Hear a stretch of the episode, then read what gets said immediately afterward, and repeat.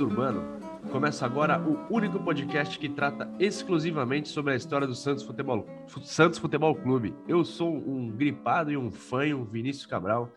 Estou aqui com meu parça, Fernando Ribeiro. Fernando, antes de te dar a palavra, eu vou te fazer uma pergunta. É, qual, qual a pior ressaca que você já teve na sua vida? Pode ser a ressaca de álcool, uma ressaca. Opa, foram poucas. Mentira, moral. Foram... moral foram um pouco menos. Pode ser do Santos, pode ser, enfim, qualquer tipo de ressaca alimentar. Qualquer tipo de Rapaz, ressaca. Qual foi a pior? A pior. Cara, eu ainda acho que a pior é, foi 19 de dezembro de 2011, depois do jogo Santos e Barcelona. Eu. Você juntou álcool com tristeza? Ah, sim, o álcool ficou na noite anterior, né? E, e, assim, chegou muito próximo do jogo, inclusive. Mas, rapaz, eu tinha, eu tinha uma esperança alta de que o Santos ganharia aquele jogo por 1 a 0 gol do Arouca, sabe? Assim, claro, tinha meio que eu sonhei com isso, então olha, sonhei. As casas de apostas estavam pagando bem isso esse resultado. É, então, é que não tinha, né? Essas casas aqui no Brasil naquela época era mais difícil de apostar, mas eu teria empenhado alguma quantia nesse palpite. Eu acho que foi a mais a mais dolorida. Santos e Boca 2003 foi horrível, mas eu acho que Santos e Barcelona, pelo jeito que foi, foi a pior ressaca. E ressaca de álcool foram muito poucas, Vini, eu não lembraria uma agora para poder te, para te, te, explicar aqui. Tivemos algumas de álcool juntos, separados, já tivemos algumas. Sim. Agora, ressaca como torcedor, é, já contamos algumas aqui, né? 2001, o Fernando lembrou agora 2011, 95, tem saída de ídolo, né? Pô, é que a gente nem tanto, que a gente era mais velho. Você imagina um jovem de 10, 12, 15 anos, quando o Neymar saiu, né? Deve ter ficado um, um buraco ali, né? O cara com certeza ficou triste. Pô, eu porque... que tinha, eu que tinha mais de 20, quase 30, fiquei, imagina um moleque claro, de 10. muita gente se chorou quando o Neymar chorou naquele jogo, no hino nacional. Muita gente chorou. Ah, não teve, não teve como controlar as lágrimas. É, e a gente pergunta isso por um motivo, Fernando. É... Ah, quer dizer, essa pergunta tem um motivo. Quando o Pelé saiu do Santos em 1974, ele provo... essa saída provocou uma série de acontecimentos, né? E o que a gente, a palavra que a gente achou para definir é, tudo que aconteceu foi ressaca, né?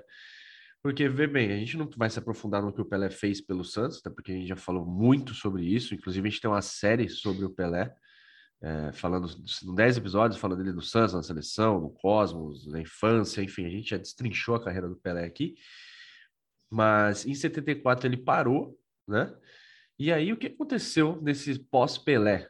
A gente sabe que o Santos foi campeão paulista em 78, com a geração dos meninos da Vila, e depois nos anos 80 é, o título paulista, tudo mais. Mas e esse ato entre a saída do Pelé e a, e a, a, a glória de 78?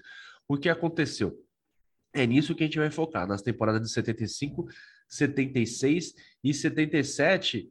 E só antes de a gente adentrar, Fernando, nesse tema, vamos falar sobre esse último jogo do Pelé, né? Rapidamente, que foi no dia 2 de outubro de 1974, na Vila Belmiro, lugar que a gente mais gosta no mundo. O Santos enfrentava a Ponte Preta, tá vendo a imagem ali? Casimiro do lado ali, viu? Tá rolando? Você tá no mudo. Ai, rapaz, tá, tá aparecendo sim. Uniforme fantástico do Santos, né? Esse uniforme, camisa ah, listrada, short Deus. branco. O Pelé entrou contundido nesse jogo, né, Fernando? Mas você já vai falar sobre isso. A gente vai ver aqui, ó. Pelé já meio mancando, né? Muito ovacionado pelos rivais, né? Olha como ele tá mancando. Aí ele vai pro meio de campo e pega a bola com a mão, a galera não entende nada. Rapaz. o juizão que era aparecer. Ainda bem que eu não tava vivo, foi puxar a bola, né? E ainda bem que eu não tava vivo. Esse, esse, esse momento deve ter sido muito triste. Cara, é isso, é isso. A gente viu a narração do Perão de Castro e, do, e com, com, reportagem da equipe da Gazeta, né? A equipe histórica da Gazeta, jogo transmitido pela Gazeta. Enfim, é isso, Fernando. Então é esse, esse sentimento do torcedor que a gente quer pegar, né? Para isso a gente até torce, trouxe para participar do episódio o professor Guilherme Nascimento, que é da Sofis e o autor do Almanac dos Santos, do Almanac dos Craques. Ele era um torcedor, ele vai participar aqui do programa, então a gente quer falar sobre isso, né? Como é que ficou a cabeça do torcedor e o que o Santos fez nos anos seguintes à saída do Rei do Futebol. Vini, e bom, como a gente viu nas imagens, o camisa 10 entrou em campo com uma contusão na coxa e sabia, né? Era sabido por todos, inclusive, que ele não tinha condições de atuar em 90 minutos. E o simbólico gesto dele se ajoelhar no meio do campo, lá no gramado da Vila Belmiro, virar aos quatro cantos das arquibancadas, né? Virou, ele ficou de frente para os quatro lados da arquibancada e ali abriu um, um portal, uma nova era no Santos Futebol Clube, né? E não só no Santos, mas também no futebol brasileiro, né? Acabava naquele momento a era Pelé. E a Era Pelé já foi contada de diversas maneiras, inclusive por nós, em alguns episódios. E com uh, Edson Arantes do Nascimento em campo, o Santos conquistou tudo. Venceu todos os títulos possíveis da sua época e encantou multidões. A seleção brasileira também viveu o seu período mais glorioso em toda a história durante a Era Pelé.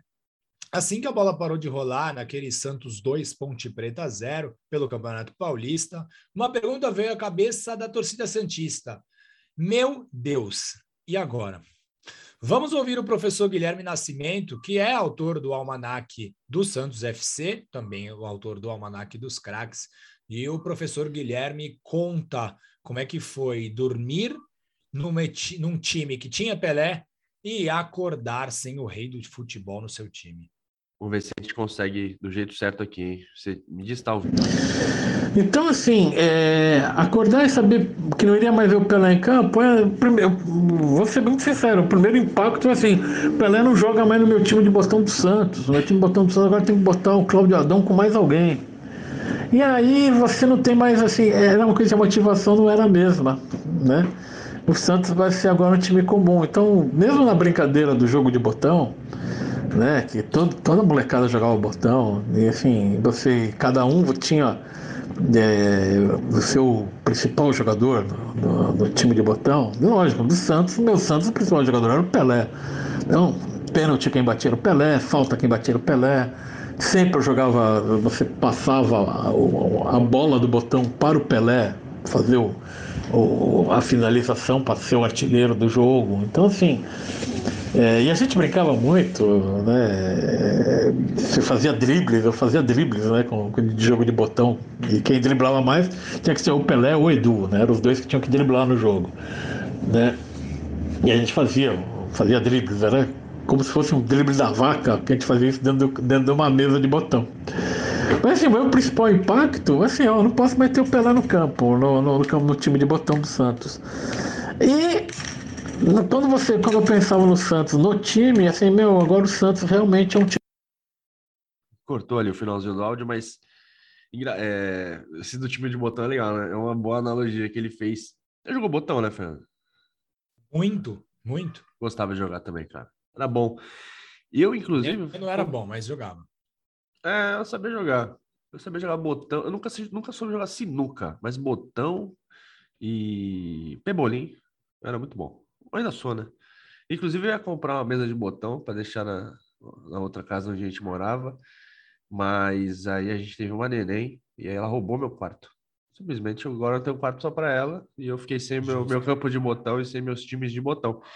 E aí, Fernando, a gente vai voltar de novo para ouvir o que o Guilherme vai falar, porque ele trouxe também um, um, uma visão, é, pelo menos para a gente que não viveu a época, desconhecida ele acha que o Pelé foi parando aos poucos de jogar, né? Vamos colocar o arquivo certo aqui para não dar melhor. É, que a gente tem que ter em mente, né, que não era um, um futebol como é hoje. Todo mundo, você vê jogadores com, sei lá, 35 anos jogando em altíssimo nível. O Pelé e na Copa de 70 com 28, 29 anos já era considerado um veteraníssimo, né? Eram outros tempos e o Pelé fez o que fez sendo um veterano. Vamos ver o que, que, o, que o professor fala sobre isso. Bom, Pelé, ele teve uma coisa que foi o seguinte, ele foi se despedindo do futebol aos poucos. Né? Primeira despedida dele, da seleção brasileira em 71, né? foi um, foi impacto, foi, foi um impacto legal, porque a seleção brasileira era, era assim, Pelé e seleção brasileira eram, eram, eram quase que sinônimos, né? Porque o Pelé estava nos, nos três campeonatos, 58, 62, 70. Então, assim, eu falava em seleção brasileira, eu falava de Pelé. Né? Então, quando o Pelé se aposenta da seleção brasileira, faz jogo de despedida e tal, é, você está preparando, ele preparou o terreno. O ano de 73, o Pelé jogou demais, demais, demais, demais, porque ele queria ganhar os últimos títulos dele pelo Santos. E, e quando chegou o Campeonato Brasileiro de 74, que foi disputado com ao mesmo tempo que a seleção brasileira estava se preparando para a Copa do Mundo, e o Palmeiras cedeu seis jogadores, cinco ou seis jogadores para a seleção brasileira, o favorito era o Santos para ganhar o campeonato. É, por que era o favorito? Porque tinha o Pelé. E quando chega na fase final, assim, o Pelé vai tentar jogar também para ganhar o que ele sabia que era o último campeonato dele. Porque o Campeonato Paulista ele sabia que ele ia é, parar de jogar no meio do campeonato. Então o último campeonato que ele ia disputar era o Campeonato Brasileiro. E o Santos entra como favorito para ganhar aquele campeonato, né? Mas, quando, mas a derrota para o Vasco no, no, último minuto, na, na, naquele quadrangular final, mostrou que o time tinha limitações, né? Que o Pelé sozinho não ia conseguir. Um outro ponto que mostrou assim que realmente o Pelé estava a carreira do Pelé estava acabando foi um jogo definitivo, que foi Santos e Barcelona no no Ramon Carranza, né? Que foi o confronto Pelé-Cruyff e o Cruyff, o Barcelona deitou e rolou em cima do, do Santos, que não foi. O Santos perde 4x1 do, do, do, do, Barcelona. E não é o Santos que perde o Barcelona, é o Pelé que perde para o Cruyff. Então, assim, você percebe que o Pelé está realmente. Que o, o que o Pelé representava estava acabando no futebol. Né? E que não ia ter mais igual, ia ser diferente. O Santos ia ter um time comum. Porque no final do, da carreira do Pelé, o Santos já era um time comum. Né? O, o, o, a último, último, último, o canto do cisne do Santos como um grande time, um grande espetáculo foi no 73. Tá aí a visão do professor, né, sobre essas paradas e prestações do Pelé. E ele tem, uh, ele tem a visão, e, ele, e assim, para contextualizar, o Santos já era comandado pelo Tim, o técnico Tim, e não era mais aquela potência, né? Mesmo sendo o campeão estadual vigente, como disse o professor, não era mais aquele time encantador, mesmo tendo Serras, por exemplo, Cláudio Adão, Edu, é, só que com o Pelé já embaixo, depois sem o Pelé, o Santos passou esse perrengue que a gente está apontando. E a gente até ia colocar aqui o áudio, mas melhor não. Quem quiser, até tem um episódio da série sobre Pelé, que a gente falou com o Gilson Beija-Flor, que é o cara que entrou no lugar do Pelé nesse jogo contra a Ponte. Ele deu uma entrevista falando sobre essa. No que envolveu nessa. Né, ele de ser o substituto do Pelé. Era um jovem da base do Santos. E a gente também falou com o Cláudio Adão, que ele fez o primeiro gol do Santos depois da, da, da aposentadoria Pelé, que foi nesse jogo contra a Ponte. O Santos acabou ganhando por 2 a 0 Aquela temporada, Fernando, até seguiu e o Santos não fez nem feio nos últimos 15 jogos do ano. Foram só duas derrotas, né? Contando o Paulistão e um amistoso triste contra a Portuguesa Santista para pouco mais de 1.500 pessoas na Vila Belmiro. É, Vini, muito triste. E essas duas derrotas que você comentou foram justamente para Corinthians e Palmeiras no segundo turno do Campeonato Estadual. O Santos até que terminou numa honrosa terceira posição. E esse foi o primeiro resultado do Santos no Campeonato Paulista após a era Pelé. O reflexo da saída do rei foi percebido também nas arquibancadas. Três dias depois da aposentadoria do rei, o Santos bateu o Juventus no Pacaembu por 2 a 1, diante de pouco mais de 3 mil torcedores. A vitória contra o Saad, no Parque Antártica, teve 8, 982 testemunhas apenas. Restava aos torcedores relembrar da época de ouro do time, mas Pepe, o canhão da Vila, era o supervisor esportivo da equipe e começou a busca por um substituto de peso. O Diceu Lopes, que era craque do Cruzeiro e também jogava pela seleção brasileira, foi tentado, porém o Santos não obteve sucesso nessa negociação. O professor Guilherme volta aqui para nos ajudar e explica um pouco é, aquele período que foi o pior desde que você começou a acompanhar o Santos, Guilherme? Vamos ver o que, que o professor tem a dizer. Fernando, só antes de colocar o Guilherme, 982 pessoas é. A gente já chegou a ver um Santos e Cienciano na vila que foi uma tristeza, né? Eu não sei quanto foi esse, esse foram, é, público. É... Por aí, né? Vou até ver públicos, aqui. Os públicos, os públicos ruins na vila são 3 mil pessoas, né? São sempre é... os mesmos. A gente até se conhece já. Sim, mas esse, até... eu, tô até, eu tô até consultando aqui o almanac do Guilherme. Esse jogo contra o Cienciano foi em 2003, né? Sul-Americana? 2003, Copa Sul-Americana. Será que eu vou achar? Um, um gol do Alex. Esse jogo foi triste, viu? A, a Vila tava num ambiente assim. Enfim, eu vou procurando aqui enquanto eu vou colocar o áudio do, do professor Guilherme. Ver se tá ok aí. É, 74, 78 era pleno adolescente, né? Você tá ali futebol tem uma importância gigantesca no teu cotidiano, né?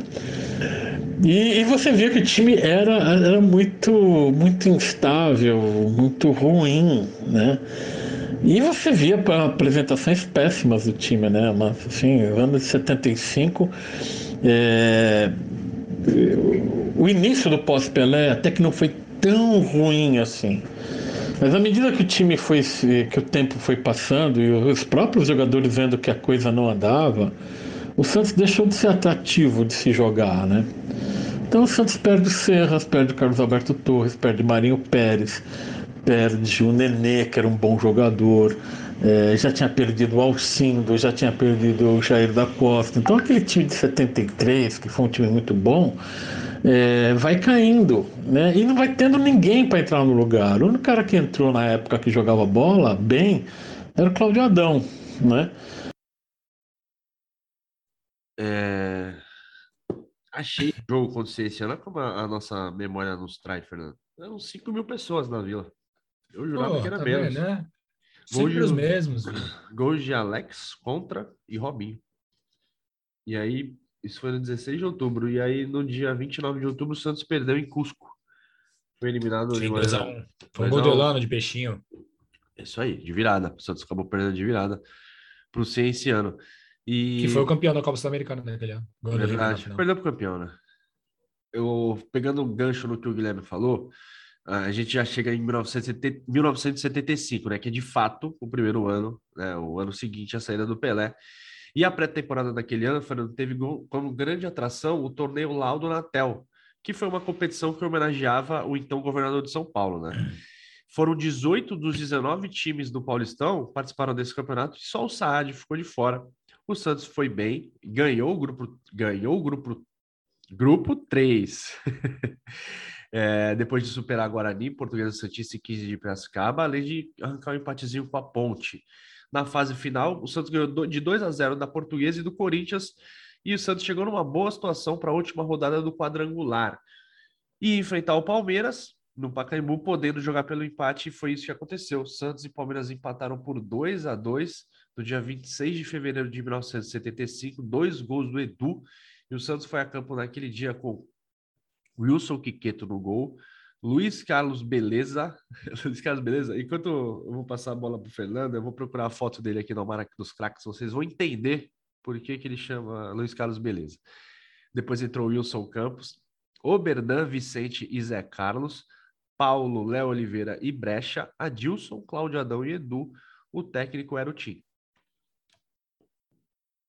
Isso, Vini. E esse título deu uma confiança muito grande para o elenco e a esperança para o torcedor, né? Que imaginou que viria pela frente uma boa temporada mesmo sem Pelé.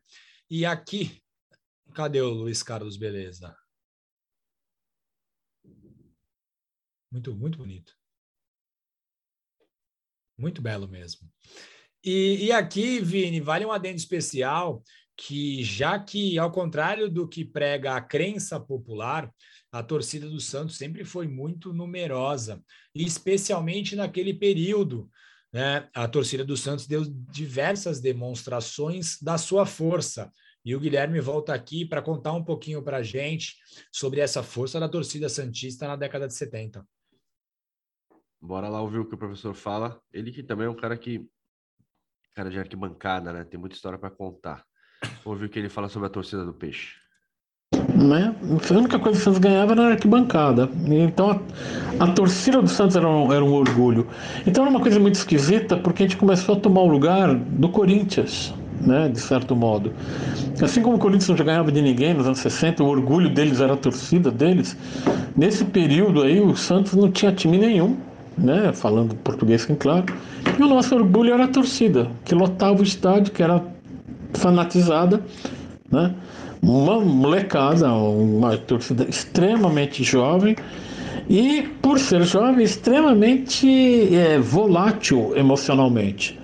Né? Para sair no início do jogo era uma alegria, era uma festa monstruosa, papel picado, batuque, é, bandeiras enormes, uma festa enorme aqui na casa.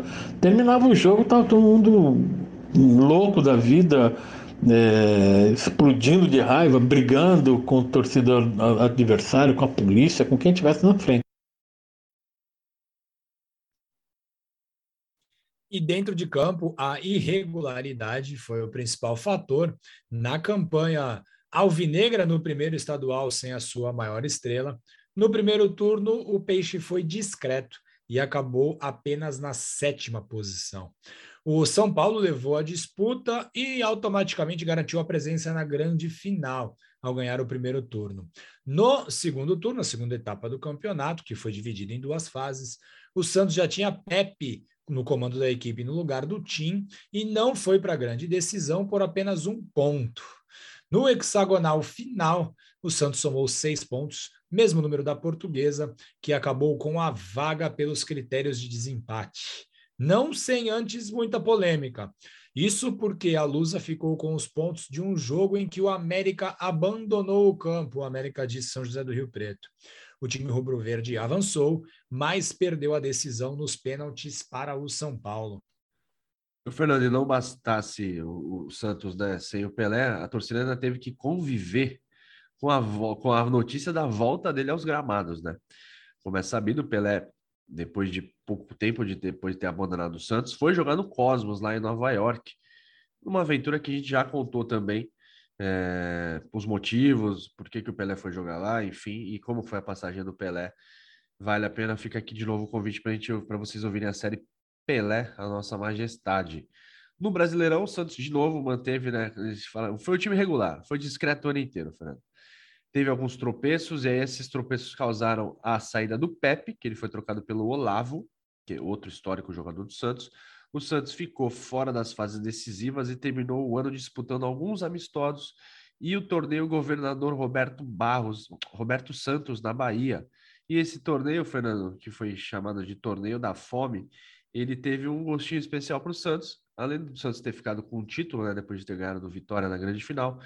O Pelé saiu lá do Cosmos e falou: ah, vou jogar uma partida pelo Santos e acabou jogando contra o Bahia, acabou sendo uma partida até um pouco discreta. É, o Santos ficou no empate com o Bahia, mas deu um gostinho para o torcedor. Pena que não foi, não foi em Santos nem em São Paulo, né? Foi lá em Salvador. Então, sorte da torcida baiana. Isso. E no ano seguinte, 1976, obviamente sem Pelé, que regressou aos Estados Unidos para continuar a sua aventura norte-americana, o Santos abriu a temporada com o torneio Governador do Estado, que substituiu a taça Laudo Natel. Dessa vez, a competição foi mais enxuta e teve a participação apenas de Santos Portuguesa, São Paulo, Palmeiras, Corinthians e Guarani. Foi de péssima recordação para a torcida Santista, para variar. Além de terminar na última colocação, o Santos acabou perdendo uma invencibilidade de 21 partidas na derrota para o Guarani e acabou também goleado por 5 a 0 pelo Palmeiras, para o Palmeiras em plena Vila Belmiro. Sem o Abel Ferreira, o né? Paulista... Então, rapaz, e sem também o Luxemburgo e o Rivaldo e o Luizão e o que fizeram semelhante em é. 96, né? Verdade. E com o Paulistão por vir, a torcida se apegou aos ídolos que permaneceram no clube, como Clodoaldo, como Edu, como o próprio Cláudio Adão, que infelizmente já não viviam os seus melhores anos na carreira. Já na terceira rodada, o técnico Lavo foi demitido após a derrota para o São Bento na Vila Belmiro. Para o seu lugar, a diretoria anunciou o Alfredinho Sampaio, um jogador que fez muito sucesso no Santos na década de 50 e foi auxiliar técnico do Lula na década de 60. O Alfredinho conhecia muito de Santos Futebol Clube, mas era ressaca, né, Vini? Era ressaca, já que você falou dele. Aqui, ó. Lula, o campeão esquecido e eu tô lendo, tô saboreando, tô na página 89. Hoje de manhã eu li. Muito bem escrito por um cara aí, por um cara aí, cara. Um cara aí que eu conheço, Fernando Campos Ribeiro. Vale a pena ler esse livro. Tá no. Qual site da Corner mesmo, Fernando? Leiacorner.com.br. Leiacorner.com.br, tá lá. É um raio-x da história do Lula. Conta tudo que o técnico fez e tudo a importância que ele teve na história do Santos Futebol Clube e do futebol brasileiro, né? Porque o que ele revelou de jogador, jogadores que ajudaram o Brasil a conquistar Copas do Mundo. Então, o Lula tem uma importância incrível.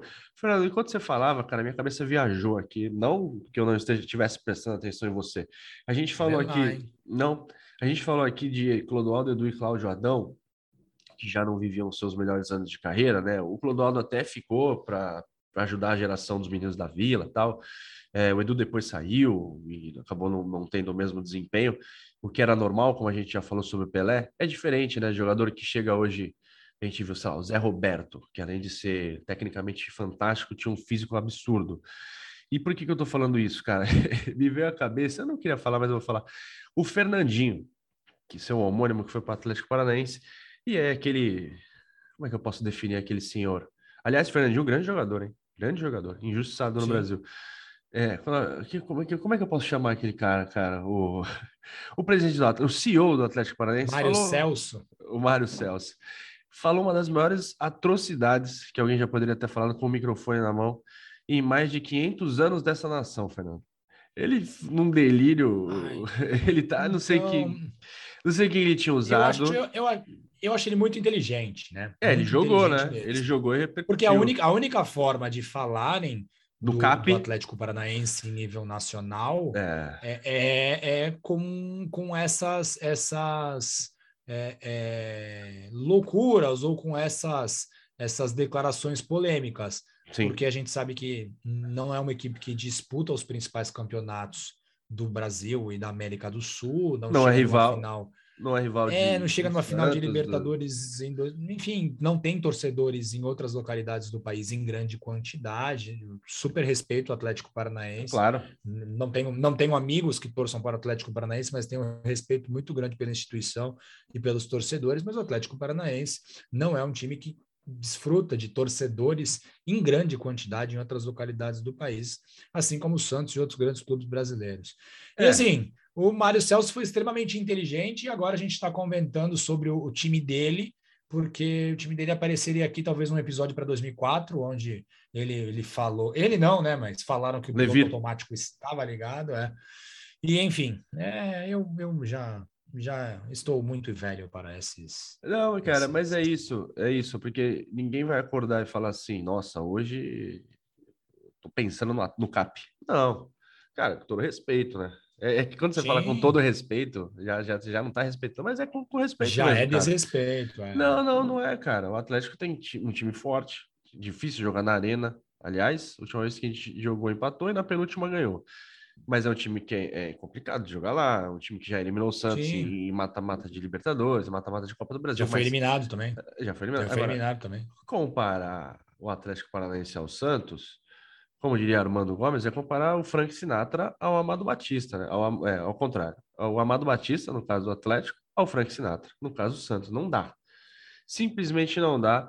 É, então fica só o nosso registro, porque é, a gente pode ignorar, Fernando, claro, mas também tem coisa que é, é bom falar, né? É bom falar porque fica engasgado e bom a gente não, não, é, não. morrer com isso na garganta. E aí, Fernando, para complicar as coisas, para piorarem as coisas do Santos, o Cláudio Adão quebrou o pé. E aí o Santos foi atrás do César Maluco, que era ídolo no Palmeiras também, já veterano. É... Chegou fazendo gol, inclusive, fez alguns golzinhos, mas o Santos foi perdendo o gás, ficou de fora da fase seguinte, conseguiu ficar em quinto lugar no grupo que passavam os quatro primeiros. No brasileiro, a eliminação veio na segunda fase, e só que nem tudo é, é, é notícias ruins, né? A temporada de 76 serviu para que alguns jovens jogadores fossem alçados ao elenco principal, por exemplo, como Ailton Lira e Juari, que são caras que mudariam o rumo da, da história do clube nos anos seguintes, né? Isso, Vini. E o ano subsequente, 1977, começa com Urubatão, Urubatão Calvo Nunes, um outro ex-jogador de grande destaque na década de 50 e 60 pelo Santos. O Urubatão era o técnico daquele time. O Santos começou o ano é, da melhor maneira possível, conquistou o título lá no torneio internacional do Chile, conhecido aqui no Brasil como Hexagonal do Chile, e fez a torcida reviver os tempos áureos do clube, onde o Santos ia ao exterior ganhava e trazia taças. Em cinco jogos foram quatro vitórias, incluindo a decisiva, o jogo que valeu o título contra a Universidade de Chile Laú. Naquela partida, que foi disputada no famoso Estádio Nacional em Santiago, o Santos jogou com Ricardo no gol, Léo Paraibano, Marçal, Neto e Fernando, Clodoaldo Ailton Lira e Tonzinho, Newton Batata, que depois deu lugar ao Babá, Totonho e Bozó, que depois deu lugar ao Reinaldo. Os dois gols foram marcados pelo centroavante Totonho. E os jovens acabavam ganhando mais espaço na equipe do Santos. No Paulistão, de 1977, o Santos se deparou com um adversário muito incomum. Edu, Jonas Eduardo Américo, estava no Corinthians e enfrentou o Santos com a camisa do rival num empate em 1 a 1 no Morumbi.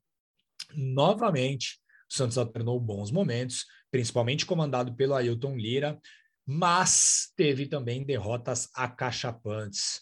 O Urubatão não suportou muito tempo e o Otto Glória assumiu o comando técnico da equipe.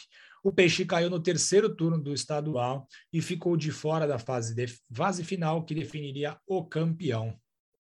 E outra passagem de relevo naquela época, Fernando, foi a famosa partida contra o Cosmos, né? O Cosmos do Pelé, em outubro, lá nos Estados Unidos, Nova York, né? O jogo que foi ficou marcado como a despedida do Pelé. Estava lá o Muhammad Ali, ou Cassius Clay, como queiram. Quem mais estava lá? Estava lá o, o Lima. Dondinho. Lima, Dondinho estava lá. Dona, Dona, Vera. Dona Vera também estava lá com o Lima. Dona Celeste estava lá também. É, Mick Jagger estava lá? Não lembro agora. Rapaz, possivelmente, né? O Santos perdeu o jogo, possivelmente o Mick Jagger estava lá. Com, é, com a camisa do Santos. o Santos acabou perdendo esse jogo, inclusive tomou um gol do Pelé. Incrível, né? Absurdo, né? Tem coisas. Cara, tem coisa que, que, só rir, né, acontece né, com o Santos mesmo, cara. Pô. Tem que rir, cara. Mas foi nessa viagem, né? O Santos não só jogou contra o Cosmos, jogou também alguns jogos nos Estados Unidos e no México, que o Juari passou a ter mais minutos com a camisa do Santos e começou a mostrar um ótimo desempenho. Ao, aos poucos, cada vez, é, cada vez mais novos jovens entravam na equipe e davam o tom do que poderia ocorrer no futuro bem próximo. Então, nomes como Ailton Lira, que já estava jogando há mais tempo, Joari, o Batata, o Newton Batata, o Rubens Feijão e João Paulo eram cada vez mais frequentes e cada vez mais resolvendo situações para o Santos. Os meninos formaram a base do time no Brasileirão daquele ano, que começou apenas em outubro e terminou em julho de 78, o Ramos Delgado chegou para solucionar os problemas do time, mas logo foi trocado por Chico Formiga. Os dois ídolos santistas tentavam emplacar uma boa sequência, só que foi o Formiga que aos poucos deu uma nova identidade para o time. Isso, Vini. E na última vitória do Santos pelo Brasileirão de 1977, já em julho de 78, o time foi a campo com Flávio no gol, Fausto, Joãozinho, Neto e Gilberto, Gilberto Sorriso, Meio de campo com Zé Carlos, Nelson Borges, que depois deu lugar ao Clodoaldo e o Pita, Newton Batata Juari, depois deu lugar ao Claudinho e João Paulo. Em agosto, começou o Paulistão, que só terminou no ano seguinte, mas não falaremos desse assunto hoje, né? Afinal, a saga dos meninos da Vila para conquistar o torneio de 1978 merece um episódio exclusivo, Vini. É, é, eu tava até fuçando ali, a gente não falou ainda sobre 78, né? Precisamos falar sobre 78, cara. Precisamos achar uns personagens aí, porque é um título que recolocou o Santos, né, nos trilhos. Não nos trilhos, porque o Santos também depois demorou um tempo para para conquistar outro paulista, só foi ganhar em 84, mas, por exemplo, já tinha um time forte em 83, é, foi vice-campeão paulista em 80. O ponto é... é... O mais... Diga. Não, o mais importante é que a conquista de 78, ela é tão... Muita gente não consegue entender a importância do título de 78 e por que, que os meninos da vida são tão adorados pela torcida, né? Principalmente porque me veio aquela época, exatamente pelo que a gente acabou de comentar nesse episódio, né? Uh, uh, o cenário era de muita terra arrasada. O cenário é o Santos nunca mais vai ser campeão novamente, porque o Pelé parou. E essa ressaca que a gente acabou de contar, ela, ela deságua e a emoção ela é muito mais potencializada em 78, exatamente por conta disso. É isso. É isso, a música Pelé parou, o Santos acabou e ficou ecoando nos estádios até os anos 90, 2000, sei Eu lá. Eu escutei. É. Eu escutei muito. Viúvas do Pelé, enfim. Foi um, um cara. E legal, Viúvas do Pelé, vai. Pode ser, não tem legal. problema nenhum. Oh, é, caraca, pelo menos, pô, lógico. Mas melhor ser o do Pelé, como é que é? É aquela música, o meu rei é o Pelé e o seu é Marcelinho. Não dá, né? É, então. tipo, aí, aí, aí mata.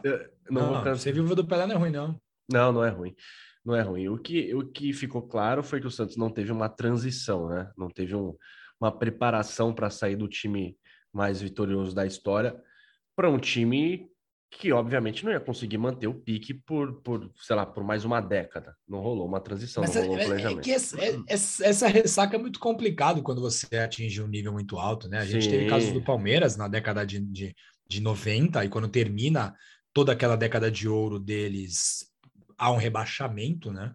A gente está vendo o Barcelona aí se batendo demais e que delícia, né? O Barcelona se bata cada vez mais, porque é bem legal ver o Barcelona é, não ganhar e terem sucessos, mas é meio que natural depois de, de, de chegar tão alto, né?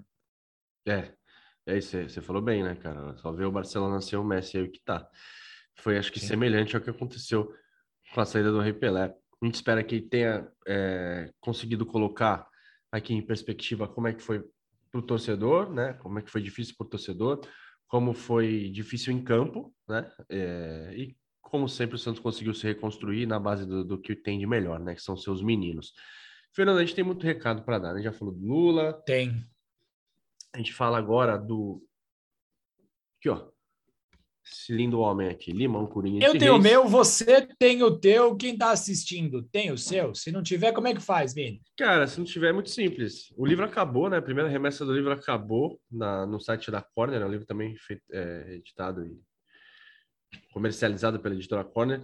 É, só que a gente disponibilizou alguns exemplares para venda no Mercado Livre.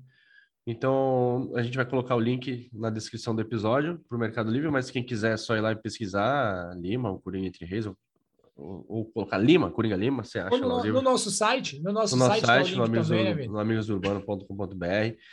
Também hoje a gente recebeu e-mail perguntando, a gente está gravando na terça-feira, né? Um dia antes do episódio. A gente recebeu um e-mail lá no amigosurbano.gmail perguntando sobre o livro, ficamos muito felizes respondemos a pessoa interessada. Também pode falar com a gente nas redes sociais, tanto no Twitter quanto no Instagram, no arroba Amigos Urbanos. Você tem também um recado para falar sobre o lançamento de outro livro também, né, Fernando? Eu tenho, Vini. É o um livro chamado Conselho Deliberativo do Santos Futebol Clube. Né? A gente está compartilhando é, a capa do livro e as informações do lançamento lá no nosso Instagram e também no nosso Twitter.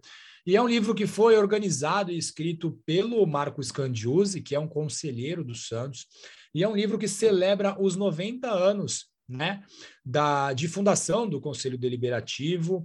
É um livro que traz muitas atas, muitas decisões do Conselho é, ao longo desses 90 anos, muitas curiosidades, muitas informações bastante relevantes e é uma viagem pela história do Santos Futebol Clube contada pelas atas do conselho, bem legal.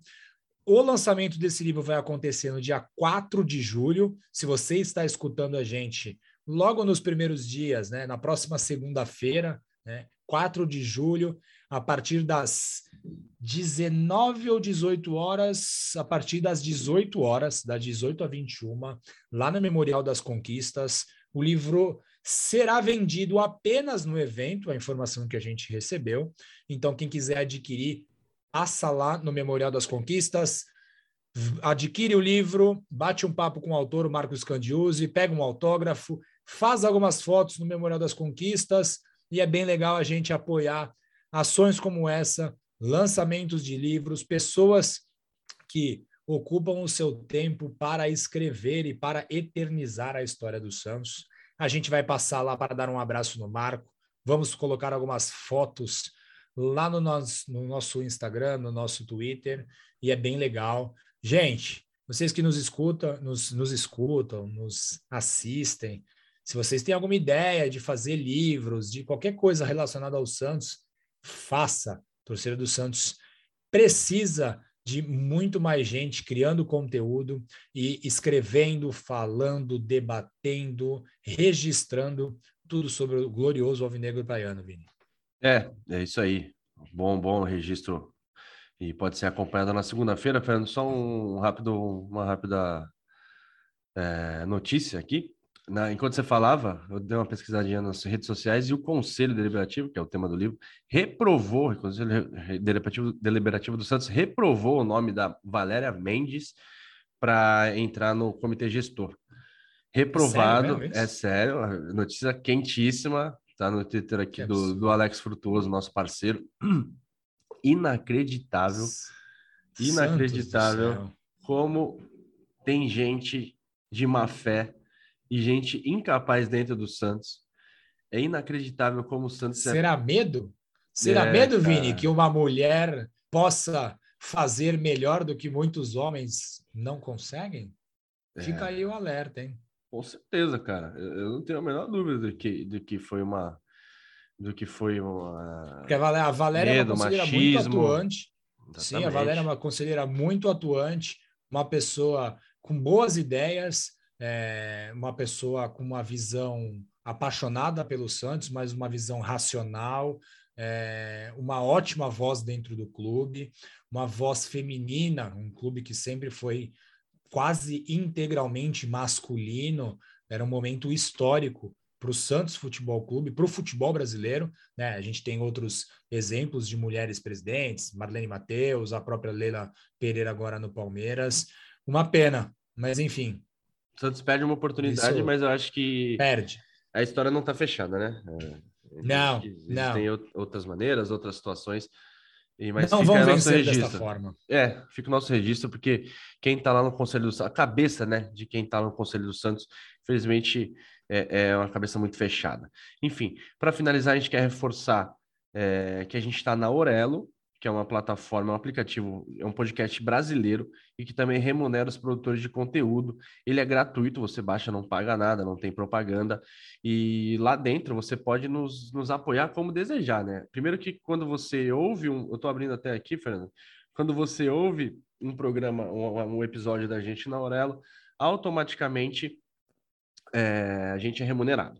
É um valor baixo, a gente, eu tô até com medo de abrir, Fernando, o painel para ver quanto a gente tem, porque eu não tô pronto para ser milionário ainda.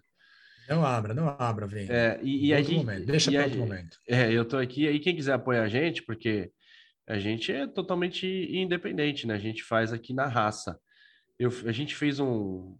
Eu não tô conseguindo achar, infelizmente. Nossa. É, eu, tô, é. eu abri aqui, aqui achei. Não, não achei não. Não achei não. É, tem, modos que você pode doar. Se você quiser fazer uma doação em dinheiro, em qualquer valor, para continuar mantendo o projeto, para ajudar a gente a comprar uma câmera, Fernando. A nossa câmera é muito Opa, ruim, melhor. cara. Ou então para a gente poder viajar para fazer entrevistas, por exemplo. Tem lá, você tem opções de participar. Aqui achei, plano de apoio. Fiquei enrolando até achar. Com um real você pode assinar o plano Gilmar dos Santos Neves. Com dois reais, Boa. Mauro Ramos de Oliveira. Três reais, Léo quatro reais Lima, cinco reais Zito, seis reais Formiga, aí rolou uma improvisação aqui, sete reais Neymar, oito reais Renato, R$ reais Coutinho, R$ reais Pelé, R$ reais Pepe, e se você tiver muito bondoso, time dos sonhos, R$ reais. Então, fica nosso convite se você quiser ajudar. A gente tem muito a fazer ainda, a gente quer fazer muitas coisas novas aqui no Amigo do Urbano. Além da Aurela, a gente está nas plataformas também, Spotify, Apple, Google e aqui no YouTube. Beleza, Fernando? Isso. E no YouTube, não se esqueça de se inscrever, é muito importante para a gente, né? Até para quanto mais inscritos, mais a gente aparece para outros Santistas e mais outras pessoas podem conhecer o nosso projeto e conhecer a história dos Santos. Além disso, Compartilhe esse vídeo com seus colegas, compartilhe naquele grupo de torcedores do Santos, aquele grupo que quando o Santos ganha tem cinco mensagens nada. e quando perde tem mil. Compartilha lá para o pessoal poder conhecer o nosso trabalho e a gente levar a história do Santos para mais pessoas. É isso aí, galera. Valeu, Fernando. Valeu a todo mundo que nos ouviu e a gente volta daqui a duas semanas para contar mais uma história sobre o Santos Futebol Clube e boa sorte ao Santos que está precisando dentro e fora de campo. Valeu!